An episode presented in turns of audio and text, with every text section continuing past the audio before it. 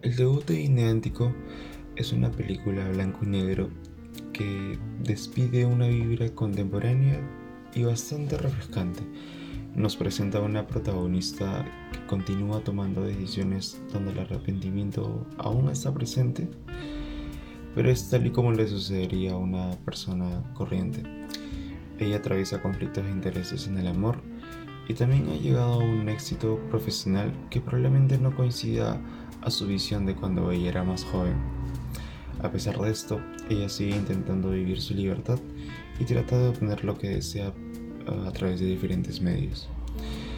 Eh, están estos planos eh, en la película donde tenemos a Sophie, la protagonista, disfrutando de una canción como lo haríamos nosotros en un día cualquiera.